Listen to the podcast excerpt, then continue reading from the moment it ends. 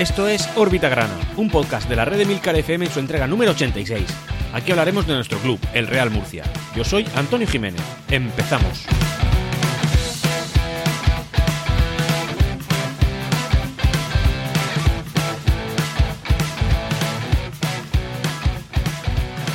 Y ahora sí que queda poco por decir. Eh, el Real Murcia, esos iba a decir jugadores, pero es que tampoco creo que merezcan tanto. Eh, esas personas que llevaban un escudo en el pecho que les pesa más de lo que ellos pueden soportar, eh, han perdido en un campo inferior al José Barnet. Realmente, hombre, no, no quiero ningunear a nadie, pero también tenemos que ser conscientes de, dónde estamos y qué, es lo que están, qué es lo que están haciendo esa, esa banda de, personas que salen al terreno de juego con nuestra camiseta. Y es que han ido a un campo de fútbol, eh, que podría ser bien el patio de un colegio con césped, y se han enfrentado a un equipo de un barrio de las afueras de una ciudad más pequeña que Murcia. Es decir, como si nos estuviéramos enfrentando, qué deciros yo, al Racing La Flota. Como si el Deportivo de La Coruña se acercara a jugar contra el Racing La Flota, más o menos, ¿eh? Con todo mi respeto al Racing La Flota, que le tengo mucho cariño, pero es para que veamos la magnitud y la diferencia que yo veo en este enfrentamiento. Y eh, esas personas, esos seres que han salido al terreno de juego, bueno, pues han perdido han perdido. Lo único que tenía que hacer el Real Murcia no solamente era ya ganar, ganar todos sus partidos y esperar a, que los demás fallaran mucho, como ya expliqué en el órbita anterior, sino que tenían que ganar, solamente tenían que ganar. Y luego ya, pues eh, rezarle mucho al, al Dios que vosotros creáis para que los demás fallaran pero es que ni eso han sido capaces contra un equipo que estaba en una situación similar a nosotros, pero que desde luego ni tiene tanta presión, ni tanta eh, necesidad, ni, ni, tanta obligación de intentar estar en la primera federación. Es decir, esos jugadores han hecho que nuestro escudo haga el ridículo en ese campo, en ese terreno de juego. Eh, unos jugadores, eh, iba a decir derrotados, pero eso ya lo he dicho en alguna ocasión, no son derrotados, son unos jugadores incapaces de poder eh, manejar el balón con la mínima soltura. Dirigidos, comandados por una persona que ha sido mucho para el murcianismo, pero que desde luego, desgraciadamente, va a dejar un recuerdo bastante, bastante gris en la historia de nuestro club. Es decir, Loreto, un jugador que eh, nos dio medio ascenso en Granada, eh, un jugador que ha sido pichichi con nosotros, eh, o segundo pichichi en la liga, pero primero con nosotros en el Real Murcia en segunda división, un jugador al que mucho murcianismo le tiene mucho cariño, bueno, pues para los análisis de la historia va a ser el, entrenador que no es que no consiguiera que el Murcia no descendiera a la cuarta categoría de fútbol nacional, sino que desde que él está todo se ha acelerado mucho más. Yo no creo que Loreto sea un mal entrenador, pero pienso que no es un, entrenador que esté a la altura para dirigir a un Real Murcia en la tercera categoría del fútbol nacional. No ha sido capaz, no lo ha conseguido y no ha sabido manejar a unos eh, a unas personas, a un conjunto de, personas desordenadas que no han hecho más que, que en fin, que destruir la reputación de nuestro club. Digo todo esto con esta, no sé, con esta, con esta energía porque, porque me parece que no estamos siendo como afición todo lo exigentes que deberíamos ser. Me parece que deberíamos gritar, esto nos debería doler, se, nos se nos debería revolver las tripas cuando vemos lo que estamos viendo de nuestro Real Murcia. Pero en cambio por redes sociales sigo observando gente que sigue diciendo es que si seguimos jugando así ganaremos un partido, meteremos un gol. No, señores, no. No hay contemplación. Es que eh, un Real Murcia medio en la historia de la existencia del Real Murcia, al tamarecite se lo tiene que merendar. Se lo tiene que comer con patatas fritas, pero rápidamente, despacharlo. Que sí, que puede sonar soberbio, sé que muchas veces lo sueno, pero señores, el tamaraceite, por favor, por favor, es que si no exigimos aquí, y da igual las circunstancias del partido, da igual el árbitro, da igual todo, un Real Murcia debería mm, ser eh, un titán, un titán encima del tamaraceite pero es que un tamaraceite nos ha ganado, nos ha ganado y todavía eso a mucha gente no le vale para expolearnos, para decir, pero ¿qué está pasando aquí? Seguimos conformándonos. Este ha sido la estocada final, esta ha sido la estocada final que nos ha hecho descender una categoría, cuarta categoría de fútbol nacional, la peor situación en la historia del Real Murcia, equiparable a aquella en la que estuvimos en tercera división. Por favor, reaccionad. Los que no lo habéis hecho todavía, los que no habéis abierto los ojos, abridlos. Necesitáis ver a un Real Murcia grande. Sé que hace mucho tiempo que no lo veis, que no, que no os lo han dado, que no habéis tenido la oportunidad de verlo, pero de verdad, el Real Murcia Grande existe, está ahí latente y nos lo han hundido. Vosotros no tenéis que conformaros, que nadie se conforme. Porque esto que estamos viendo no nos representa, esto no es el Real Murcia, esto no es lo que a, muchos murcianistas de cuna y de toda la vida nos emociona y no, y no reconocemos a nuestro equipo ahí, ¿vale? No reconocemos. Dicho eso, vamos a empezar con las noticias y ya pasaremos a la, a la parte deportiva. Esta semana el, estadio Enrique Roca, el feudo murcianista, se ha convertido en un centro de vacunación masiva donde miles de murcianos van a poder conseguir la tan necesitada vacuna que, luche contra esta pandemia. Eh, entiendo yo que esto son decisiones más bien gubernamentales, ¿no? Por parte del ayuntamiento, porque el Enrique de Roca no deja de ser un, pues bueno, una instalación municipal, pero sí que es verdad que el uso exclusivo lo tiene el Real Murcia, así que una autorización por parte del club ha debido haber. Y por supuesto, como no podía ser de otra forma, el Real Murcia ha dado esa autorización a pie juntillas, es decir, lo, ha aceptado porque así es como debe ser. Así que dentro de la dentro de las medidas de nuestras posibilidades como club, como Real Murcia, bueno, pues el Real Murcia ha contribuido en lo que lo que ha podido. Así que mucho orgullo de eso y a ver si por fin ya todos esto se acelera y los políticos hacen su parte del trabajo y, todos los que queramos ser vacunados pues tenemos la opción de poder hacerlo lo antes posible. Eh, otra noticia que también ha saltado a la palestra esta semana es que Hacienda, eh, bueno, pues en fin, ya prácticamente son amigos del club, ¿no? Se tienen que estar llamando todos los días entre directiva y Hacienda, pues conversación diaria seguro. Bueno, pues eh, Onda Regional de Murcia publicó que el dinero que el club había percibido por el traspaso de, de Chumbi hacia el Marbella, pues se lo ha quedado, se lo ha quedado la agencia tributaria. Eh, nosotros entendemos que esto tiene que ser así porque al final, eh, en fin, pues el Real Murcia es deudor de Hacienda en unos importes muy, muy, muy, en fin, nada despreciables. Así que esto, pues si aminora un poco la deuda, pues ahí queda. También es verdad que es un dinero que a lo mejor al Murcia le hubiera venido bien para invertir, pero a estas alturas y viendo cómo está yendo el tema, eh, ¿invertir en qué? ¿Invertir en qué? ¿La temporada que viene? Bueno, lo iremos viendo. También esta semana Dornell se ha prodigado en, diferentes medios de comunicación, en Onda Regional de Murcia, en la cadena SER, y ha estado dando una serie de entrevistas de la que yo básicamente he podido extraer pues dos, dos titulares, digamos. Una es que no le van a dar acceso a Mauricio García de la Vega al, Real Murcia, no, no, le van a abrir las puertas hasta que el Tribunal Supremo se, pronuncie, y eso claro, es algo que, puede tardar. Así que tampoco está inscrito como eh, accionista mayoritario con el 80 y no sé si recuerdo, 84, 86% de las acciones y eh, por tanto hasta que no esté inscrito, es así. Una cosa que dijo y que a mí también me llama la atención es que resulta que eh, como lo que se anula son las ampliaciones de capital y Mauricio García de la Vega no pudo participar en ellas ni estuvo y por supuesto se, declaran legales, si es que al final eh, las acciones judiciales de Mauricio García de la Vega se llevan a, llegan a buen fin para él, bueno pues todos los que sí pusimos en esa ampliación de capital nos convertiríamos ya no en accionistas, es decir, dejaríamos de ser accionistas en concreto por, ese, eh, por esas acciones de esa ampliación de capital, lo que fuera que metiste, y nos convertiríamos en acreedores del club.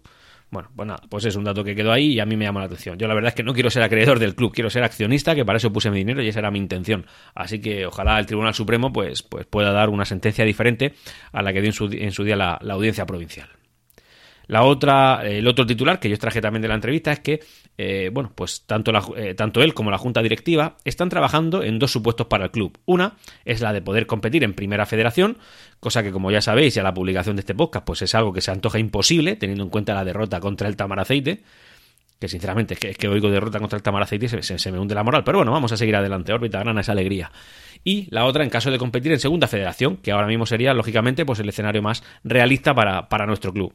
Evidentemente, eh, el presupuesto sería diferente, doblando en caso de haber en caso de competir en primera federación el presupuesto, así lo hiciéramos en segunda. Ya sabemos que lo haremos en segunda, salvo algo raro, y bueno, pues esos son los datos. Así que él ha asegurado que el club va a poder competir el año que viene en segunda, que también es una información importante, porque muchos, yo creo que yo incluido, todavía tengo mis reticencias a creerme esa información. Pero bueno, esperemos por supuesto que así sea. Y ya, para, bueno, pues eh, quería también comentar un email que he recibido en orbitagrana.gmail.com del abonado número 194 a nuestro club, es decir, claramente una persona tremendamente fiel, porque llegar a esos números es muy difícil. Yo llevo abonado 15 años y todavía me quedan muchos, muchos números para llegar a un número tan bajo, así que desde aquí le agradezco el, email, en el que, hablando de, bueno, recordaréis que en el órbita grana número 85, el de la semana pasada, pues estuve comentando de las opciones que se barajaban en caso de que el Real Murcia dejase de competir, y nombré dos. Una era, pues, el tema de conseguir que, eh, en fin, pues una, un club nuevo que sería el heredero, opción que yo creo que está descartada por todos los que nos sentimos murcianistas desde, desde lo más profundo de nuestro corazón, y eh, la otra opción sería pues ver el tema del Imperial con otro CIF. Evidentemente, esto siempre en, un, en, un, futuro distópico, apocalíptico, en el cual el Real Murcia no esté, y que esperemos que no suceda nunca, pero es así.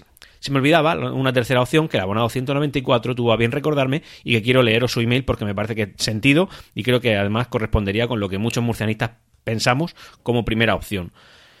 Voy a ello. Hola Antonio, voy a darte mi punto de vista sobre los distintos escenarios post-mortem que está sonando para nuestro club y de los que te haces eco en tu último podcast.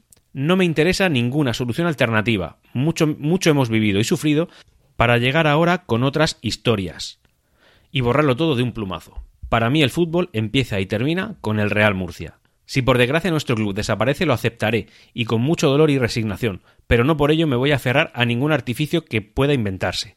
Comprendo que haya gente que quiera aferrarse a cualquier resquicio. Eso no es para mí. Gramanet, Montilivi o Tebas son algunas de las muchas cicatrices que llevamos en nuestro corazón pimentonero, y con ellas viviremos o moriremos, pero jamás las suplantaremos. Al igual que no se puede cambiar el sol por una bombilla, no se puede hacer una transfusión con los sentimientos. Un cordial saludo y ojalá que pueda seguir escuchándote muchos años, hablar de nuestro club. Pues muchas gracias, abonado 194. Em, yo también ojalá esté muchos años hablando del club, pero sí que es verdad que tenemos que ser conscientes de la situación. Yo en su día, pues eh, cuando planteé las dos opciones la semana pasada, pues dije que la única que me podría medio encajar sería la de la de bueno, pues la del tema del Imperial. Pero eso es por ponernos, como digo, en un futuro apocalíptico, que lo, lo tengo que calificar así, pero es un, es un escenario posible y que podría llegar en cualquier momento. Pero también es verdad que esta opción sería posiblemente la que más me representase. Es decir, eh, yo lo he dicho muchas veces, yo no soy una persona futbolera, yo no, no soy de los que se sienta un domingo a ver cualquier partido que estén echando en la tele y no me pongo la liga inglesa ni la alemana si es que no están echando algún partido random de la española. Es que todo el fútbol ese a mí me da igual. Yo solamente me siento sábado o domingo por la mañana cuando corresponda para ver al Real Murcia, si puede ser en el estadio, infinitamente mejor. Y eso es eh, mi única fan, así que posiblemente la, la, opción que más me pueda representar sea la que nos la que nos comentan por email y desde luego yo le agradezco que se me habían olvidado nombrar esta opción, pero evidentemente es una que a la que muchos murcianistas creo que nos, nos sentiríamos representados. Un saludo. Y ya, para ir, eh, bueno, pues terminando con la opción de, de, social, hablar de, tres pequeñas píldoras. Una es, eh, bueno, pues que el, en un comunicado del 14 de abril, el Real Murcia informó que hay un, un jugador de la primera plantilla que dio positivo por, por COVID esta semana. Lógicamente, eh, bueno, eh, dijo en el comunicado que estaba aislado y tal. Y lógicamente no ha supuesto ningún problema, habida cuenta que se ha podido disputar la pachanga esta que hemos visto contra, contra el Tamaraceite. Así que es así. Y ya para ir terminando, pues bueno, una información que esta semana la verdad es que ha sonado con cierta fuerza, aunque yo creo que poca credibilidad, de un medio que es Alicante Plaza, es recurrente muchas veces en información de, de bueno, pues de fútbol de categorías inferiores, como es la que estamos, la segunda división B. Y eh, ahí se decía que la Real Federación Española de Fútbol se está planteando la opción de invitar a ciertos clubes históricos que no se han ganado el derecho en el terreno de juego a estar en la primera federación la temporada que viene, bueno, pues los iba a invitar para disputarla. Luego, esto evidentemente se ha desmentido, pero también es verdad que, que cuando, el, cuando el río suena es que agua lleva. Así que lo que también ha estado sonando es que quizá no sea una invitación tal cual, pero sí una opción de intentar hacer que los que queden mejor clasificados dentro de esta, segunda fase de la liga, pues puedan de alguna forma o de otra tener acceso a Primera Federación. Así que digamos que nuestro objetivo ahora sería intentar quedar en la parte más alta posible de la clasificación por si algún por si alguna anomalía alguna anomalía en la liga y en la organización de la temporada que viene nos beneficiara y pudiéramos estar. Ya sabéis que la categoría, bueno, perdón, que, que, la liga en España no es una categoría limpia, es una categoría en la que de repente a última hora te cambian las reglas del juego, te pueden poner de una cláusula que te permita acceder a un puesto o simplemente descender. Eh, ya sabes que esto puede pasar, es algo que se mueve mucho y que, y ¿por qué no? Si pasara, ¿qué tendríamos que, que, no aprovecharnos de ello? Por supuesto que, que aprovecharnos.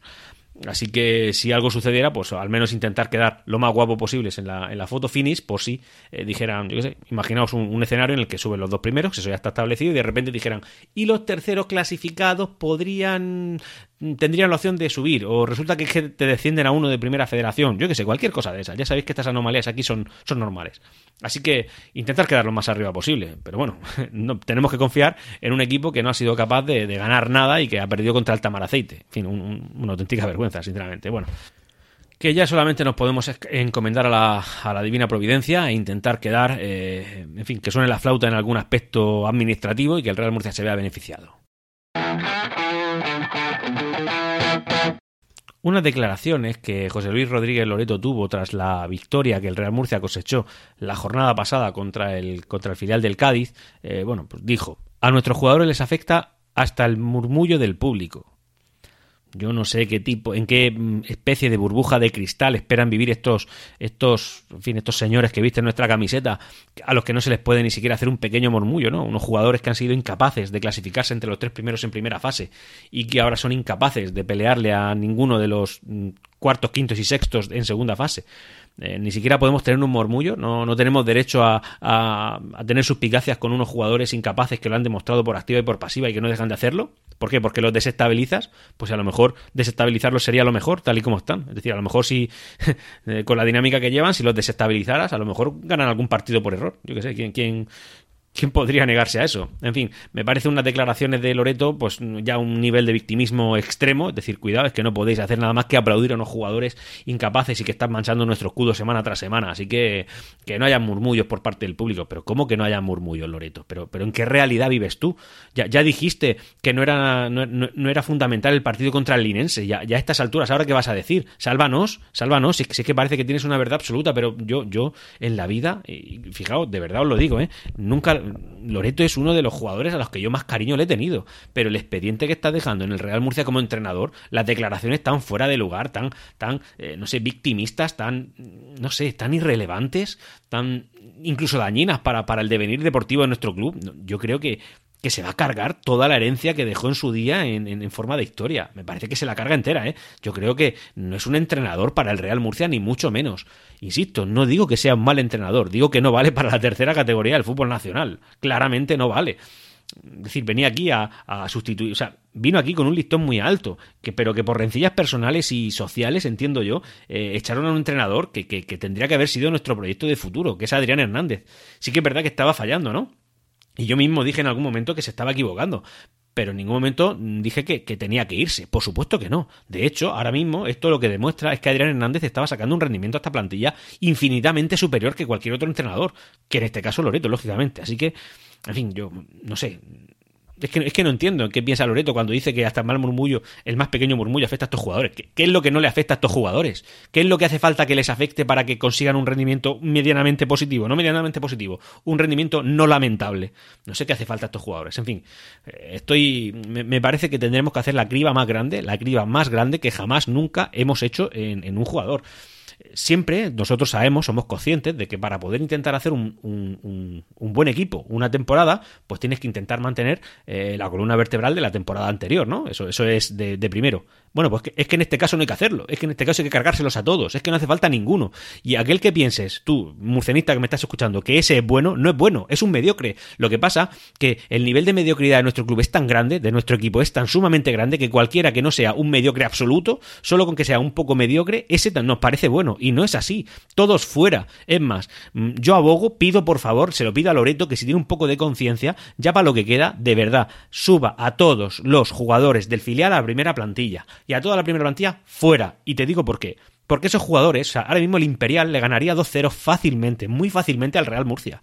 El, o sea, el Real Murcia B nos pegaría una paliza, dígonos, por, por, intentar verlo como un equipo ajeno. Ya sabemos, ya sé que esté lógicamente dentro de la estructura del club. Pero es que el Imperial le pegaría tal paliza al Real Murcia que creo que lo dejaría loco. El Imperial está luchando por subir a segunda federación. Evidentemente, te has cargado todas sus aspiraciones, porque estos jugadores lamentables del Real Murcia no le han dado la opción. Así que, qué menos que intentar premiarlos y que jueguen con, en, en, la actual segunda B, en esta segunda B. Pues suba a todos los del filial y a, y a, los demás mándalos ya para casa, si no nos hacen falta, si nos sobran, si, si hay que pagarles igualmente el sueldo pues por lo menos que no nos crispe a la afición, que no nos crispen, que simplemente que no aparezcan, no hacen falta que estén aquí. Y el año que viene una plantilla totalmente renovada. Sí, no, Antonio, estás hablando en caliente. No, Antonio ha visto ya muchos años de fútbol para ver que de esta plantilla no sacas nada, no sacas nada. O sea, no, no hay un jugador bueno. Berza, pero bueno, por favor, si a Berza ya lo he nombrado varias veces, ¿no? Incluso me he llevado algún pequeño rapapolvo por alguno de vosotros. Yo lo agradezco, el debate siempre es bueno, pero de verdad, ¿qué ha hecho Berza? Si, si yo creo que el, que el gol que nos han metido es culpa suya, directamente. Berza, oh, si soy del Murcia, cojones, si es que este es el mejor jugador del que iba, que iba a venir, por favor, Berza que no vuelva a pisar la nueva condomina como jugador, y si quiere pisar la nueva condomina, que pague su entrada, ya está. Y como él, todos los que están, todos los que están, y lo siento, lo siento por Edu Luna, que en su momento ha hecho buenos papeles, lo siento por Curto, lo siento por, por muchos, todos sobran ya. Sí, vale, son unas de. son unas palabras quizá dichas un poco en caliente, pero no creáis que estoy tan enfadado como otras, como otras veces, ¿vale? No estoy tan afectado, yo ya daba por hecho que esto no iba a ir. Según las cuentas que os mostré la semana pasada, el Real Murcia rozaba lo imposible, lo imposible que se pudiera clasificar para entrar en Primera Federación. Yo hablaba de un 95 o un 98% de posibilidades de no entrar. Bueno, pues es que ahora ya son el 100, eh, no vamos a entrar. Así que mm, yo ya tenía asumido este, entre comillas, descenso. Yo ya lo tengo asumido. Lo que estoy diciendo lo estoy diciendo ya meditado, de una semana y pico. Así que yo imagino que muchos no estaréis de acuerdo con esto que digo, pero otros muchos sí. Y los que lo estáis, eh, pensadlo fríamente. ¿Merece la pena dos semanas más, que son las jornadas que nos quedan, de sufrimiento y de enfado? Porque unos jugadores incapacitados eh, están no sé, em, arrastrando nuestro escudo por el césped de los campos más pequeños y sin gradas y de equipos más humildes posibles. O sea, ¿merece la pena? No. Pues por lo menos ves a chavales jóvenes del Imperial que se han ganado, pero por derecho propio, a competir en la segunda federación, a que por lo menos lo hagan un equipo que el año que viene lo va a hacer. En cuanto al partido del Tamaraceite, pues sinceramente no tengo mucho, nada que comentar. No tengo mucho, no, no tengo nada que comentar. ¿Qué voy a comentar? Pues ya más o menos he dicho las sensaciones que había. En la primera parte parecía que le hacíamos un poquito de cara al, Tamaraceite. Oye, pues venga, vamos a intentar hacer que no nos marquen y tal, hasta el gol. Ya a partir de ahí, un partido anodino, aburrido. Eh, además que nos enfrentábamos a un club que venía, a un equipo que venía de siete partidos sin ganar, con cinco empates y dos derrotas. Es decir, eh, la banda, la banda que lleva nuestro escudo, se presentaba ante otra banda de un equipo menor, de una ciudad más pequeña que Murcia. Y hemos perdido. Así es que yo, pensaba que lo de perder este partido era como, como rozaba lo imposible. Es decir, ya solamente por el peso del escudo no podíamos perder este partido. Un empate me habría parecido un fracaso, pero es que hemos salido derrotados. ¿Qué vamos a decir? A mí, como digo, eh, me da mucha pena, me da mucha pena la herencia que Loreto va a dejar aquí en el club. Este podcast os lo estoy grabando, pues a falta de que se juegue el Linenso contra el Sevilla B. Pero bueno, mm, podemos ya sacar conclusiones. Quedan nueve puntos por disputar, es decir, tres partidos. Y el Real Murcia tiene 27. 27. La distancia que tiene, en el mejor de los casos, respecto a los dos primeros es de 7 puntos. Es decir, 7 puntos con 9 a falta de disputar. Tendríamos que ganar los 9 puntos y eh, que los demás no sumaran más de un punto o dos, porque si son dos estás empatados, pero ya vas a colaboraje particular. Y en caso de que los dos de arriba empataran, se pondrían en vez de con 34 con 35 puntos y la diferencia ya sería de 8 puntos es decir, 8 puntos para llegar a los dos primeros. Imposible, imposible. Aunque no lo es matemático, sí lo es virtual. El Real Murcia el año que viene competirá en Segunda División Federación. Porque es que aunque, aunque quisieras pensar que se pueden dar carambolas, también tendrías que dar por hecho que estos eh, jugadores eh, son capaces de ganar 9 puntos. Os lo digo yo, no lo son. El Tamaraceite es el que se ha puesto tercero porque el Córdoba ha perdido. Así que el Córdoba nos saca dos puntos y nosotros le sacamos solamente dos puntos al Cádiz B. Es decir, somos somos eh, penúltimos, somos penúltimos en la segunda fase de la competición y eso pues te dice en fin dice mucho de este Real Murcia vale el Real Murcia en los últimos cinco partidos ha ganado ha ganado cinco puntos lo que teniendo en cuenta que uno es victoria pues es una victoria dos empates y dos derrotas. Y en los últimos diez partidos eh, somos, fijaos lo que voy a decir, en los últimos 10 partidos, lógicamente, te incluye pues eh, parte de la primera fase. Somos literalmente los últimos de los 6 eh, que estamos en la segunda fase. Es decir, si tenemos en cuenta los 10 últimos partidos, en, los cuales se comprenden pues 6 partidos de la primera fase, pues el Real Murcia tendría 11 puntos en 10 partidos. El Córdoba 12. Es que el Córdoba también lleva tela, ¿eh? El Cádiz 13. El Tamaraceite 14. El Inense 21 y el Sevilla B 22. Es decir, lo que estamos viendo. Pero nosotros seríamos los colistas, ¿eh? Los colistas, pero no por golaveraje. Seríamos el peor equipo en los últimos 10 partidos. Si nos remontamos a los últimos 15, seríamos penúltimos con 18 puntos. 18 puntos en 15 partidos. Un equipo que aspiraba a subir a segunda división o como poco quedarse en la primera federación. Pero ¿a dónde vamos? Pero ¿a dónde vamos? Es que, en fin, una banda, una banda de verdad. Eh, y en los últimos 10 partidos también hay alguno de Adrián Hernández, ¿eh? porque hay que recordar que Adrián Hernández también cosechó malos resultados al final de su, de su, bueno, pues de su corta carrera en el Real Murcia. Son números lamentables, ¿eh? son números muy duros y son números que nos han abocado a la cuarta categoría del fútbol nacional. Em, nos tocan tiempos difíciles que vivir en el Real Murcia, como poco una temporada en el, bueno, iba a decir en el infierno, pero es que a saber, es decir, eh, es la segunda federación el infierno. Hemos tenido mucha suerte de quedarnos sextos clasificados en la primera fase de la competición, porque si llegamos a quedar séptimos, no me cabe duda que con esta plantilla hubiéramos acabado en la quinta categoría del fútbol nacional. Así que, entre comillas, podemos llorar por un ojo, por, transmitir un mensaje positivo a, todos vosotros e intentar yo ver el lado bueno de las cosas. Es que hay que intentar verlo. Al final, como he dicho en muchas ocasiones, el fútbol es un divertimento, es una cosa que nos tiene que reportar buenas sensaciones, alegrías y, en fin, y buenos momentos. Y nosotros como murcianistas es algo que no estamos viviendo.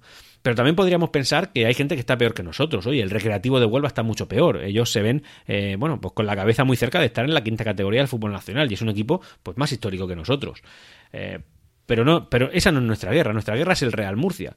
Y como digo, eh, hemos tenido suerte de quedar sextos y no séptimos en la primera fase, porque no me cabe duda, como digo, que habríamos acabado en la quinta categoría. Es, son números pues que no, iba a decir que son números pobres y números tristes, no, es mucho peor, son números nefastos y tenemos que ser conscientes de ello, ¿eh? Lo he dicho al principio del podcast, lo mantengo y esto es una pues es una máxima por la que mi vida se rige, entiendo. Yo intento regirme por esto. Hay que ser exigentes, hay que tener un mínimo, no puedes conformarte. Tú, eh, si eres padre, tienes un hijo y a tu hijo tienes que exigirle para que consiga mejores resultados. Y si tú ves que no lo está haciendo, que está decaído, que necesita ánimo, lo primero que haces es expolearlo, es animarlo, es intentar darle un incentivo, un acicate. Bueno, pues es que el Real Murcia es como un hijo tonto, lo tengo que decir, hoy en día es como un hijo tonto. Tienes que intentar animarlo y que te venga a ti un entrenador eh, que lleva aquí con nosotros seis partidos y que diga que es que el murmullo a los jugadores le afecta. Mire, señor, váyase, váyase, que usted no va a estar aquí más tiempo, usted aquí va a durar poco. Somos nosotros los que vamos a permanecer. No me diga qué es lo que tengo que hacer. Y no hablo de intransigencia, ni de mala educación, ni de cinismo, no, en absoluto. Es que hay que ser exigente. Y que un jugador y que un entrenador en el primer partido de la segunda fase te diga que ese partido no es fundamental, pues hay que decirle, pero ¿qué dice usted? Váyase de aquí. Si no es capaz de mantener esto o mantener el ritmo, usted no tiene que estar en el Real Murcia, váyase. Fue un buen jugador, eh, se lo agradezco un montón. Eh, en su momento hizo un gran servicio al Real Murcia, pero no tendría que haber venido. Y menos con estos ánimos, con estos mensajes, con estas cosas que, que transmitirles a tus jugadores. O sea, no me diga usted qué es lo que yo espero de Real Murcia. Haga usted lo que tiene que hacer y deme al Real Murcia que merecemos, que para eso ha venido, ¿eh? que no ha venido para otra cosa. Y ya está, y este es el nivel de exigencia que yo quería transmitir un poquito. A ver, entendedme también, eh, yo lo digo aquí con mucho ímpetu, pero os estoy hablando desde la cuarta categoría del fútbol nacional. Es decir, que el nivel de exigencia es bajísimo. Ahora mismo, incluso el que yo estoy intentando aquí transmitir, es bajísimo. Yo, el año que viene, lo único que voy a pedir es que el Real Murcia el año que viene esté en la tercera categoría del fútbol nacional. A ese nivel de exigencia nos estamos afrontando. Y no puede venir nadie el año que viene a decirme que no puedo apretarle a los jugadores en cada partido para que consigan ese objetivo. Que lo que les estoy pidiendo son migajas. Les estoy pidiendo un mínimo de compromiso para competir como digo, en la tercera categoría del fútbol nacional. Lo digo más lento para que se transmita bien. Tercera categoría del fútbol nacional. Y me da igual que venga el mejor entrenador del mundo a decirme que no puedo exigirle eso a esos jugadores. Me da igual lo que me digan. Y ya está, y eso es lo que quería transmitir. Ahora mismo nos tenemos que centrar solamente en lo que el Real Murcia puede hacer de cara al futuro, no en lo que va a hacer esta temporada. Esta temporada, y lo pido por favor, Loreto, pon al filial entero, en bloque a competir, porque esta plantilla tan nefasta, tan sumamente incapacitados para, para, la práctica del fútbol, han impedido que unos chavales como el Imperial puedan competir por subir a Segunda División Federación y han impedido que nosotros podamos disfrutar de nuestro Real Murcia ya no en Segunda División, que sería el mínimo exigible, sino en Primera División Federación. Nos, han, nos lo han impedido, ellos. Hasta aquí esta entrega de Órbita Grana. Puedes ponerte en contacto conmigo a través de Twitter en arroba Órbita Grana. Hasta la próxima. Siempre Real Murcia.